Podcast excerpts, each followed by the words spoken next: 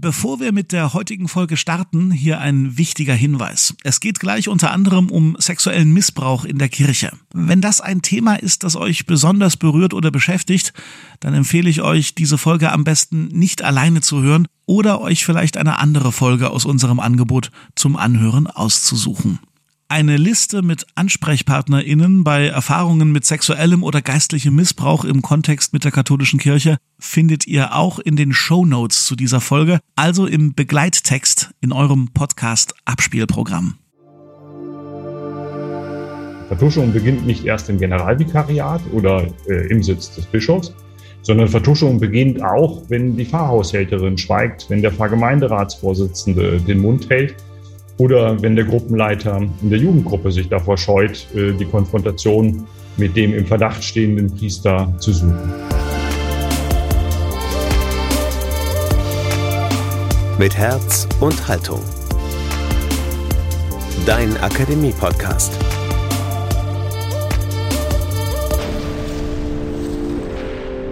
Die Mechanismen der Vertuschung.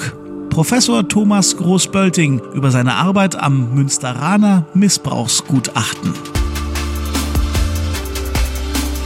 Willkommen hier beim Podcast aus der Katholischen Akademie im Bistum Dresden-Meißen. Das ist euer Ort für die wichtigen Themen und Debatten aus Kirche, Politik, Kultur und Gesellschaft. Mein Name ist Daniel Heinze. Hallo. Das Gutachten zum Umgang mit sexuellem Missbrauch im Bistum Münster ist da. Es wurde jetzt der Öffentlichkeit vorgestellt. Ähnliche Studien gab es bereits in anderen deutschen Bistümern wie Aachen, Berlin, Köln oder zuletzt München. Neu ist jetzt aber, dass es sich in Münster erstmals nicht um ein rein juristisches Gutachten handelt. Ein Gutachten also, in dem vor allem gefragt wird, ob Entscheidungsträger im Umgang mit Missbrauchstätern geltendes Recht verletzt haben.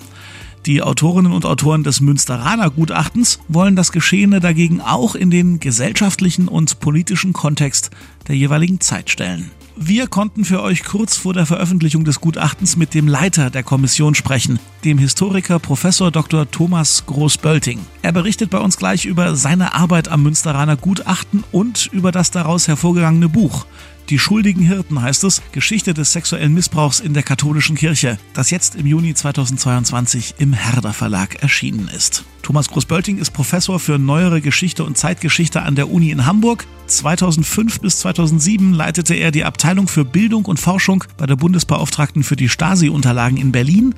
Danach wechselte er zunächst als Professor für die Geschichte der Neuzeit an die Uni nach Magdeburg und dann bis 2020 als Professor für neuere und neueste Geschichte an die Universität Münster.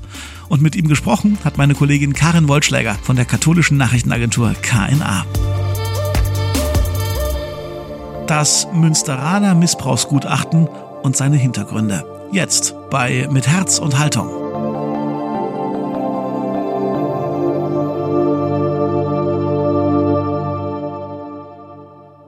Herr Professor Großbölting, wie geht man sowas an, so eine Missbrauchsstudie? Wie müssen wir uns das ganz praktisch vorstellen? Ganz praktisch sind die Arbeitsschritte nicht sehr verschieden von dem, was wir als Historikerinnen und Historiker auch in anderen Projekten machen. Wir sind darauf angewiesen, Informationen zu bekommen. Wir brauchen Zugang zu Archiven, um die schriftlichen Materialien zu einzelnen Missbrauchsfällen uns zu erarbeiten. Aber, und das ist die Besonderheit hier, wir haben auch sehr intensiv mit betroffenen Männern und Frauen zusammengearbeitet, die wir in verschiedenen Aufrufen um, um ihre Partizipation gebeten haben und für deren Interviews und für deren Offenheit in den Interviews wir sehr, sehr dankbar sind. Oftmals ist es so gewesen, dass allein die Erinnerungen der betroffenen Frauen und Männer uns erst zu den Fällen geführt haben, die wir dann aktenmäßig weiter recherchieren konnten. Der Zugang zu den Akten war nicht immer bei allen einfach. War das bei Ihnen unproblematisch? Unproblematisch nein, aber im Endeffekt haben wir, äh, und ich glaube, da bekommt man relativ schnell ein gutes Gespür für, ob Akten fehlen, ob bestimmte Zusammenhänge nicht rekonstruiert werden können, haben wir einen einwandfreien Zugang bekommen. Und das ist jetzt zunächst mal mit dem Hinweis darauf verbunden, dass es von Seiten der Bistumsleitung in Münster tatsächlich einen großen Aufarbeitungswillen gab. Äh, und überall da, wo in der Verwaltung, äh, im Archiv eventuell noch Irritationen oder auch Widerstände waren, hat tatsächlich die Bistumsleitung im Sinne unseres Projektes dafür gesorgt, dass wir auch einen Zugang hatten. Die Frage der Unabhängigkeit solcher Untersuchungen ist ja eine viel diskutierte. Sie bekamen für Ihre Studie 1,3 Millionen Euro vom Bistum Münster. Wir alle kennen den Satz, wer die Musik bezahlt. Wie waren Sie und Ihr Team Unabhängigkeit? Wir haben im Vorfeld mit dem Bistum und der Universität lange darüber nachgedacht, wie wir eine Konstruktion schaffen können, die diese Unabhängigkeit auch tatsächlich garantieren kann. Wir haben uns letztlich darauf geeinigt, dass es von Seiten des Bistums eine Zuwendung an die Universität gab, eben die besagten knapp 1,3 Millionen Euro. Äh, diese Zuwendung war mit keinen Auflagen verbunden, außer der, dass mit diesem Geld eben zum Thema sexueller Missbrauch im Bistum Münster geforscht wird. Und ab diesem Moment, als diese Zuwendung geschehen war, hatte das Bistum Münster keinen Einfluss mehr auf das, was mein Team und ich mit diesem Geld tatsächlich angestellt haben. Wir waren sowohl in der Art der Forschung, äh, in der Weise des Zugriffs, aber auch in der Art der Publikation beispielsweise völlig frei. Ein Vorkommen wie beispielsweise in Köln, dass dann der Kardinal letztlich entscheidet, wir lassen die Studie in der Schublade, hätte es mit dieser Konstruktion überhaupt nicht geben können.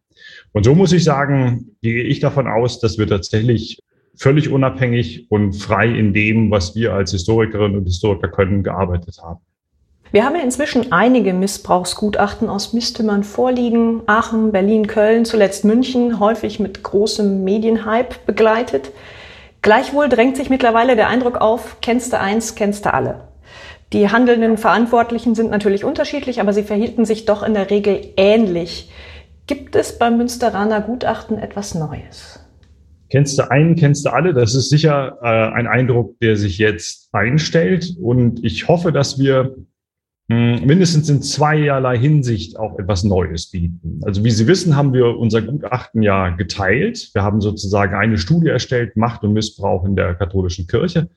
Und dort geht es dann um Täter, Betroffene und Vertuscher im Bistum Münster. Und wir haben ein zweites Buch gemacht, Die schuldigen Hirten, Geschichte des sexuellen Missbrauchs in der katholischen Kirche. Und in diesem Buch geht es darum, diese münsterspezifischen Ergebnisse einzuordnen in größere Kontexte, in den Kontext des bundesrepublikanischen Katholizismus, des Weltkatholizismus, aber auch im Kontext des politischen Systems der Bundesrepublik Deutschland und wie Gesellschaft und Politik damit umgegangen sind. Und ich glaube, dass es ähm, nicht nur für uns, sondern auch für andere Studienersteller, Erstellerinnen wichtig sein wird, irgendwann mal dazu zu kommen, nicht nur 27 einzelne Bistumsstudien zu haben, sondern ein Gesamtbild von Quantität und Qualität sexuellen Missbrauchs in der katholischen Kirche Deutschlands zu erstellen. Und da haben wir versucht, mit dieser zweiten Studie oder mit dem zweiten Buch aus dem Projekt heraus einen ersten Schritt in diese Richtung zu machen. Zu Ihrem Buch kommen wir gleich noch. Bleiben wir noch einen Moment bei der Studie jetzt. Was ist der Vorteil, wenn die Studie von Historikern wie Ihnen und nicht von Juristen erstellt wird? Die Studien, die von Juristinnen und Juristen erstellt wurden, sind sehr wichtige Beiträge zur Aufarbeitung des sexuellen Missbrauchs in der katholischen Kirche, äh, sind aber in der Regel geschrieben, und das ist eben die Deformation professionell, die Juristinnen und Juristen so haben, mit dem Blick äh, des Normativen. Also was verstößt gegen das Gesetz, äh, welche Zusammenhänge sind da, äh, die ich juristisch bewerten kann, äh, und dann habe ich damit auch ein ganz klares Raster, mit dem ich diese Fälle entsprechend angucke. In meinem Team war eine Sozialanthropologin und Zeithistorikerin und Zeithistoriker, die wir uns das angeschaut haben. Ich glaube, dass wir von unserer eigenen Ausbildung, von unserem eigenen Zugriff her einen breiteren Blick auf Fragen nach Mentalitäten, politische Umgangsweisen, Kontexte, in denen all das geschieht. Ich glaube, dass wir in diesem Zusammenhang ein Bild liefern können, wo wir am Beispiel des sexuellen Missbrauchs eben auch so etwas wie ein, ein Sittengemälde, ein Sittenbild äh, von den 50er Jahren bis in die 2000er Jahre der Bundesrepublik Deutschland im Fokus der katholischen Kirche und dieses speziellen Problems des Verbrechens sexueller Missbrauch liefern können. Nun ist aber immer ein, ein Blick bei diesen Studien so, wo gab es Pflichtverletzungen, wo gab es Verstöße und wie sind die juristisch zu bewerten? Kann das Ihre Studie auch leisten? Das tun wir auch. Wir gehen sehr genau in eine Art von Sündenregister den verschiedenen Regentschaften der Bischöfe nach und schauen dort, wie der jeweilige Bischof selbst, aber auch die anderen Personalverantwortlichen, Generalvikare, Weihbischöfe und andere leitende, meist also immer Männer in der katholischen Kirche, äh, diese Pflicht, bestimmte Pflichtenverletzungen begangen haben. Das leisten wir auch. Aber ich hoffe, dass wir einen Schritt weitergehen und das nochmal einordnen in Fragen, wie beschreibt sich Kirche selbst? Äh, welche Routinen entwickelt man in den Leitungsgremien der katholischen Kirche, mit diesen Vorfällen umzugehen? Was sagt das über Frömmigkeitsformen, Machtstrukturen und so weiter in der katholischen Kirche? Sie haben jetzt einiges gesagt über die, die unterschiedlichen Vorteile der verschiedenen Professionen. Es gibt ja auch Rufe, dass diese Gutachten einheitlicher und damit vergleichbarer sein sollten. Können Sie dem was abgewinnen? Ja, dem kann ich was abgewinnen, weiß aber auch darum, wie schwierig das ist. Also in verschiedenen Forschungsfeldern, an denen ich mich als Historiker beteiligt habe, haben wir genau dieses Problem. Äh, Widerstand im Nationalsozialismus beispielsweise, wo wir mittlerweile eine ganze, ja, fast für die, für die heutige Bundesrepublik flächendeckend ähm, Regionalstudien haben, ohne dass die Begrifflichkeiten dort jeweils kompatibel miteinander sind. Das wird man so in einer Totalität, dass man sozusagen die Gesamtstudie hat für die Bundesrepublik, wird man das nicht erreichen können, weil da die Forscherzugriffe äh, und Forscherinnen Persönlichkeiten zu verschieden sind. Aber wir sind beispielsweise im Kontext der Kommission für Zeitgeschichte ein Zusammenschluss von Historikerinnen und Historikern, die sich mit der Zeitgeschichte des Religiösen beschäftigen, sind wir dabei zu überlegen, wie wir eine Vergleichbarkeit doch zumindest basal herstellen können sodass wir eben nicht nur bei diesen 27 Einzelstudien stehen bleiben. Zwischenergebnisse der Studie wurden ja bereits veröffentlicht und in einem Interview sagten Sie, Zitat, es ist für mich erschreckend, wie viel Wissen um den Missbrauch es auch schon vor 2010 gegeben hat. Sowohl im Bistum wie auch in den Klerikerkreisen als auch in den Gemeinden haben viele Menschen davon gewusst, schon in den 1960er, 70er und 80er Jahren. Zitat Ende. Was bedeutet das für den Umgang mit dem häufig vorgebrachten Argument, man müsse die Geschehnisse ja im Zeitkontext sehen und man habe damals noch nicht so viel über die Tätermuster und den Umgang damit gewusst? Das Argument hat einen kleinen Punkt für sich, ähm, also die Zeitgebundenheit. Äh, und dieser kleine Punkt besteht darin, dass in den 50er Jahren Gewaltphänomene, ähm, häusliche Gewalt, innerfamiliäre Gewalt, interpersonale Gewalt anders eingeschätzt werden als heute oder in den 2000er Jahren. Dann hört aber die Zeitgebundenheit auf, weil sozusagen auf der harten juristischen Ebene, also wenn wir darauf schauen, was ist eigentlich strafrechtlich relevant, auch in den 50er Jahren die Taten, über die wir hier sprechen, ganz eindeutig rechtlich sanktioniert sind. Es gibt dieses Wissen, und das war tatsächlich für mich auch in den 50er Jahren bis heute. Ähm, das bedeutet auf der einen Seite, dass wir, um ein, um ein Beispiel zu nennen, diese immer behauptete Zäsur 2010 Canisius ist eigentlich nur teilweise eine Zäsur, die Aufdeckung von systematischem sexuellem Missbrauch in dem Jesuiteninternat in Berlin. Mindestens in den Chefetagen der Bistümer geht man seit den 50er Jahren regelmäßig damit um. Also wir haben uns mal darum bemüht, herauszufinden, wie viele Taten es eigentlich pro Woche regelmäßig gegeben hat. Und da kann man sozusagen über die Jahrzehnte verteilt sehen, dass wir mindestens alle drei bis vier Wochen in einem Bistum sozusagen einmal konfrontiert sind oder die Chefetage einmal konfrontiert ist mit einem solchen ähm, Verbrechen. Die sind sehr unterschiedlich. Das kann sozusagen vom schlüpfrigen Witz hin bis zur brutalen Vergewaltigung reichen. Wenn man sich das aber vor Augen führt, dann müssen wir über Machtstrukturen und Vertuschungsmechanismen in der katholischen Kirche nochmal viel intensiver und viel breiter nachdenken. Vertuschung beginnt nicht erst im Generalvikariat oder äh, im Sitz des Bischofs, sondern Vertuschung beginnt auch, wenn die Pfarrhaushälterin schweigt, wenn der Pfarrgemeinderatsvorsitzende den Mund hält oder wenn der Gruppenleiter in der Jugendgruppe sich davor scheut, äh, die Konfrontation mit dem im Verdacht stehenden Priester zu suchen. In Ihrer Studie schauen Sie auch, was seit den 2000er Jahren an Präventionsarbeit passiert ist und wie weit diese dazu beigetragen hat, Missbrauch zu verhindern und die Aufdeckung solcher Fälle zu fördern. Sind auch hier die Ergebnisse ernüchternd? Es gibt spätestens seit 2010 und auch seit 2000, seit der Aufdeckung von massiven Missbrauchsfällen im Katholizismus der USA, im Bereich der Deutschen Bischofskonferenz Bemühungen darum, Prävention zu etablieren und auch Aufarbeitung zu befördern.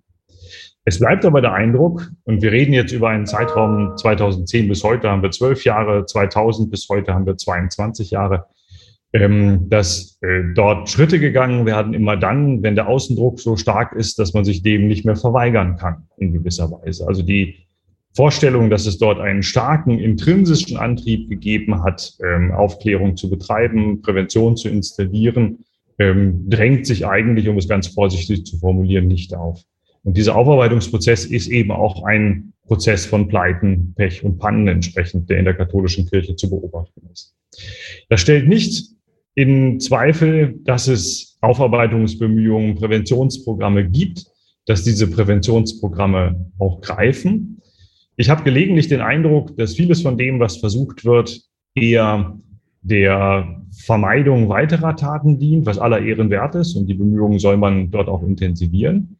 Aber das prinzipielle Nachdenken darüber, wie Pastoralmacht beispielsweise anders verteilt werden kann, wie die Abhängigkeitsverhältnisse, aus denen diese Taten ermöglicht wurden und aus denen das Vertuschen motiviert wurde, wie diese beispielsweise im Rahmen von religiöser Pastoral abgeschafft werden können, das hat meines Erachtens noch nicht eingesetzt. Kommen wir zu Ihrem Buch, das jetzt zeitgleich erscheint, Die schuldigen Hirten Geschichte des sexuellen Missbrauchs in der katholischen Kirche. Das Buch ordnet die Befunde in einen internationalen Rahmen ein. Was sind da Ihre wichtigsten Erkenntnisse? Wir können sehen, dass es verschiedene Nationalkatholizismen gibt, in denen der sexuelle Missbrauch bereits thematisiert wurde, allen voran Irland, äh, die USA, die sozusagen ja auch äh, in enger Verbindung, was, was die jeweiligen Bevölkerung angeht, betrifft. Wir sehen, dass in verschiedenen anderen westeuropäischen Nationalkatholizismen das Thema offensiv angegangen wurde. Äh, zuletzt sehen wir, und das ist im Prinzip so eine Art Bewegung, die sich fortsetzen wird, dass man auch in Polen beispielsweise auch ein, eine Gesellschaft, die stark vom Katholizismus geprägt ist, äh, angefangen hat, das zu thematisieren. Und jetzt sind es dann Italien, Spanien und auch Portugal, wo die Bischofskonferenzen sich bemühen, diesem Phänomen auf die Spur zu kommen. Ich glaube, dass wir davon ausgehen müssen, dass es in vielen Teilen der Welt eben, äh, in vielen katholischen Teilen der Welt ebenfalls einen starken ein starkes Aufkommen von sexuellem Missbrauch gibt, aber noch keinerlei Sensibilität. Und ähm, ich gehe davon aus, dass auch in vielen anderen Teilen der Welt ein solcher Aufarbeitungsprozess irgendwann im Laufe der nächsten Jahre einsetzen wird oder einsetzen muss. Viele Ergebnisse und Erkenntnisse liegen auf dem Tisch. Die Missbrauchskrise ist aber kein Ding der Vergangenheit, sondern weiter ja brandaktuell. Was können aus Ihrer Warte Aufarbeitungsszenarien und Perspektiven sein?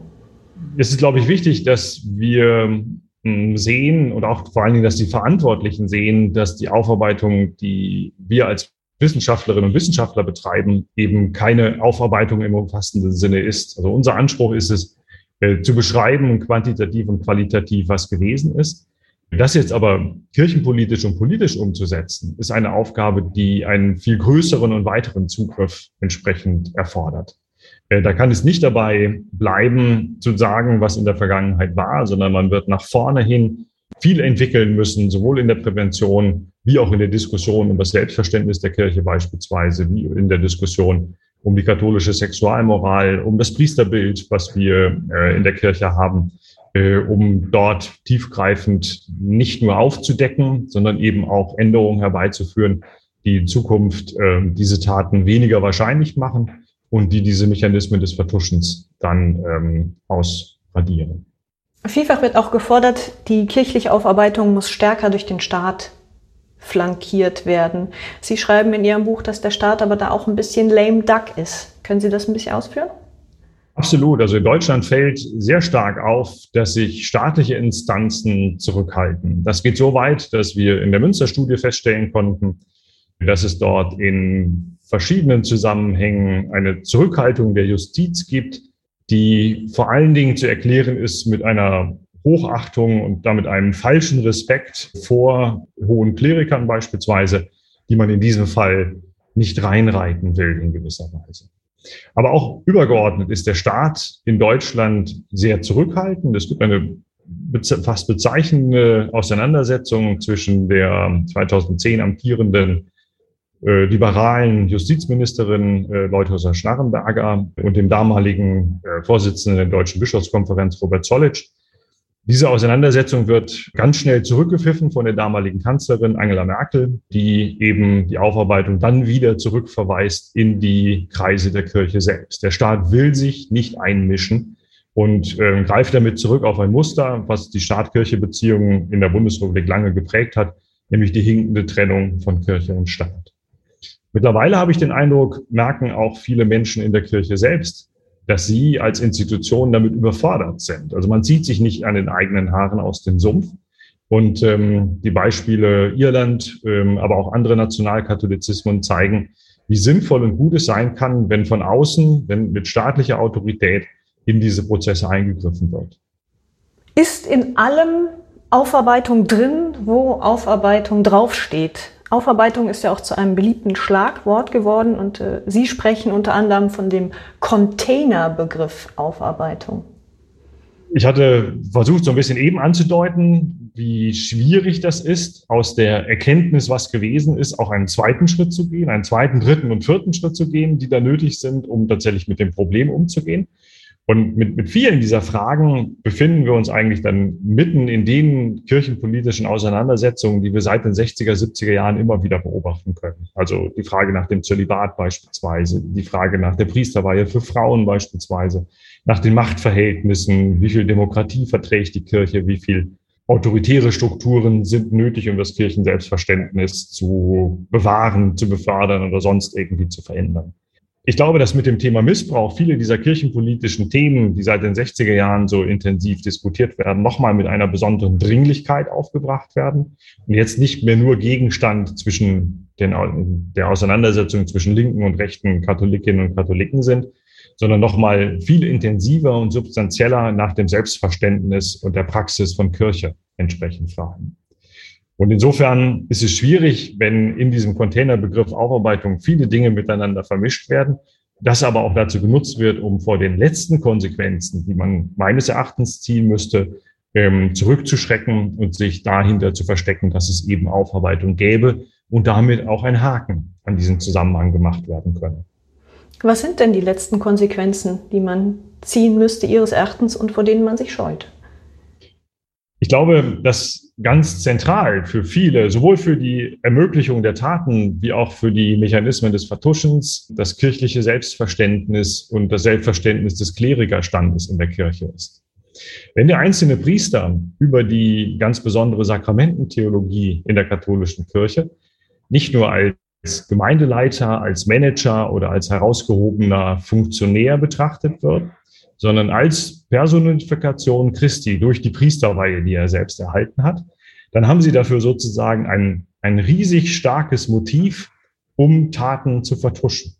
Äh, warum geht eine Personalkonferenz? Warum geht ein Weihbischof? Warum geht ein Bischof nicht hin und deckt das entsprechend auf? In jeder Schule, in jedem Supermarkt, äh, in jedem Rundfunkhaus werden Sie den Mechanismus haben, dass die Mitarbeiterinnen und Mitarbeiter den Ruf ihrer Einrichtung schützen wollen.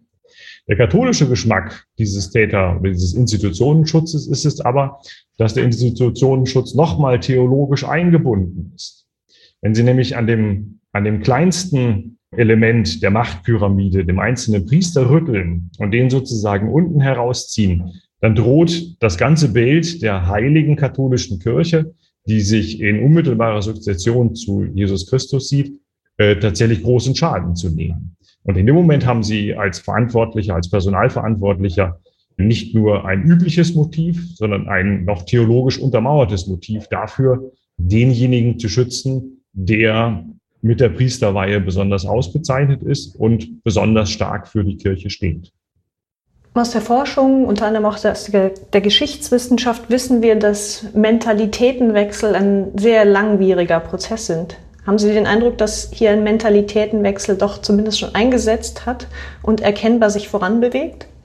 Das ist schwierig zu sagen. Ich glaube aber, dass sich im Bereich der religiösen Zeitgeschichte allgemein sehr viel verändert. All das, was wir diskutieren, ereignet sich ja auf dem Hintergrund einer relativ stillen, geräuschlosen Säkularisierung, eines Bedeutungsverlustes der beiden großen Konfessionskirchen seit 1945. Wir sehen, dass äh, seit, der Nach seit dem Nachkrieg ähm, tendenziell 0,5, 0,6 Prozent der Kirchenmitglieder ihre jeweilige Kirche verlassen. Und das bedeutet, dass wir eigentlich relativ flott einen solchen Mentalitätswandel haben, auch unabhängig vom Missbrauchsskandal. Und in dieser Bewegung von Säkularisierung äh, kommt jetzt, äh, kommen verschiedene andere Skandale, aber vor allen Dingen auch seit 2010 die öffentliche Diskussion des Missbrauchsskandals hinzu. Und ich gehe davon aus, dass es innerkirchlich große Veränderungen geben wird. Vor allen Dingen auch deshalb, weil die staatlichen Instanzen in Zukunft weniger bereit sein werden, die starke institutionelle Einbindung der katholischen Kirche in den Staat und verschiedene Privilegien weiter zu unterstützen. Sie glauben also, dass das System katholische Kirche sich in naher Zukunft wirklich nachhaltig ändern wird. Die aufgezeigten Probleme auch in Ihrer Studie sind ja systemischer Natur. Und diejenigen, die jetzt in leitenden Funktionen in allen Bistümern sind, sind Kinder dieses Systems oder zumindest von diesem System geprägt und gefördert worden. Kann da tatsächlich ein Befreiungsschlag gelingen? Hm, die Idee vom Befreiungsschlag äh, würde ich nicht für wahrscheinlich halten. Ähm, das ist so ein bisschen eine zu schöne Vorstellung, dass es dort irgendwie eine, einen, einen neuen Aufbruch entsprechend gäbe. Aber es gibt zwingende Umstände. Also ähm, die Aufarbeitung findet statt auf einem Hintergrund, wo die Generalvikariate und die Finanzabteilungen der Bistümer anfangen, Sparhaushalte zu zimmern. Wir wissen ganz genau, dass die finanziellen Mittel der Kirchen zurückgehen. Und zwar nicht nur durch die sinkenden Mitgliederzahlen, sondern eben auch dadurch, dass entsprechend Steueraufkommen weniger sein wird. Und diese Sparhaushalte werden dazu zwingen, dass Kirche sich anders darstellt. Und ein zweiter ganz starker Hintergrund ist der, dass wir davon ausgehen müssen, dass die Zahl der Priesterberufungen, die eh in den Jahren zuvor minimal gewesen ist, noch weiter zurückgehen wird. Welcher junge Mann äh, kann sich denn heute angesprochen fühlen, ein zölibatäres Leben zu führen und in einen Beruf zu gehen, der früher von großer Hochschätzung getragen war heute aber sozusagen spätestens mit dem Aufdecken des sexuellen Missbrauchs ganz, ganz stark entwertet ist. Und auch da wird sich die Klerikerkirche, also wir sind nach wie vor in der Gemeindepastoral ganz stark auf den geweihten Mann zentriert, ganz anders aufstellen müssen. Also nicht Befreiungsschlag, wohl aber äußere Umstände, die ganz stark dazu führen werden, dass es Änderungen geben wird. Herr Professor Großbölting, haben Sie ganz herzlichen Dank für das Gespräch und hoffen wir das Beste. Danke.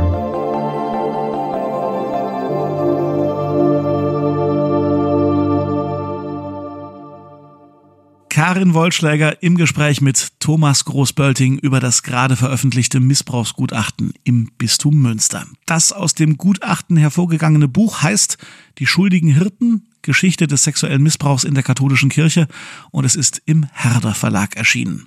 Informationen für Betroffene von Missbrauch und deren Angehörige findet ihr auf dem Hilfeportal Sexueller Missbrauch bei der betroffenen Initiative Eckiger Tisch oder auf der entsprechenden Seite der Deutschen Bischofskonferenz. Die Links dorthin haben wir in die heutigen Show Notes gepackt.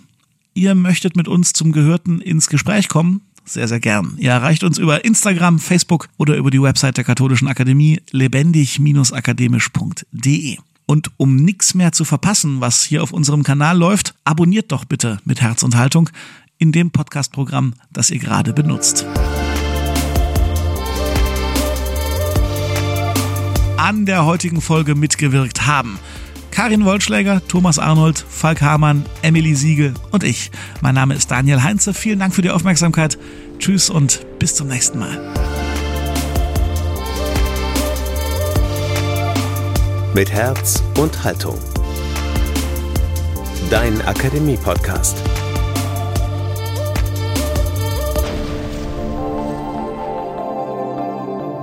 Ein Angebot der Katholischen Akademie im Bistum Dresden-Meißen.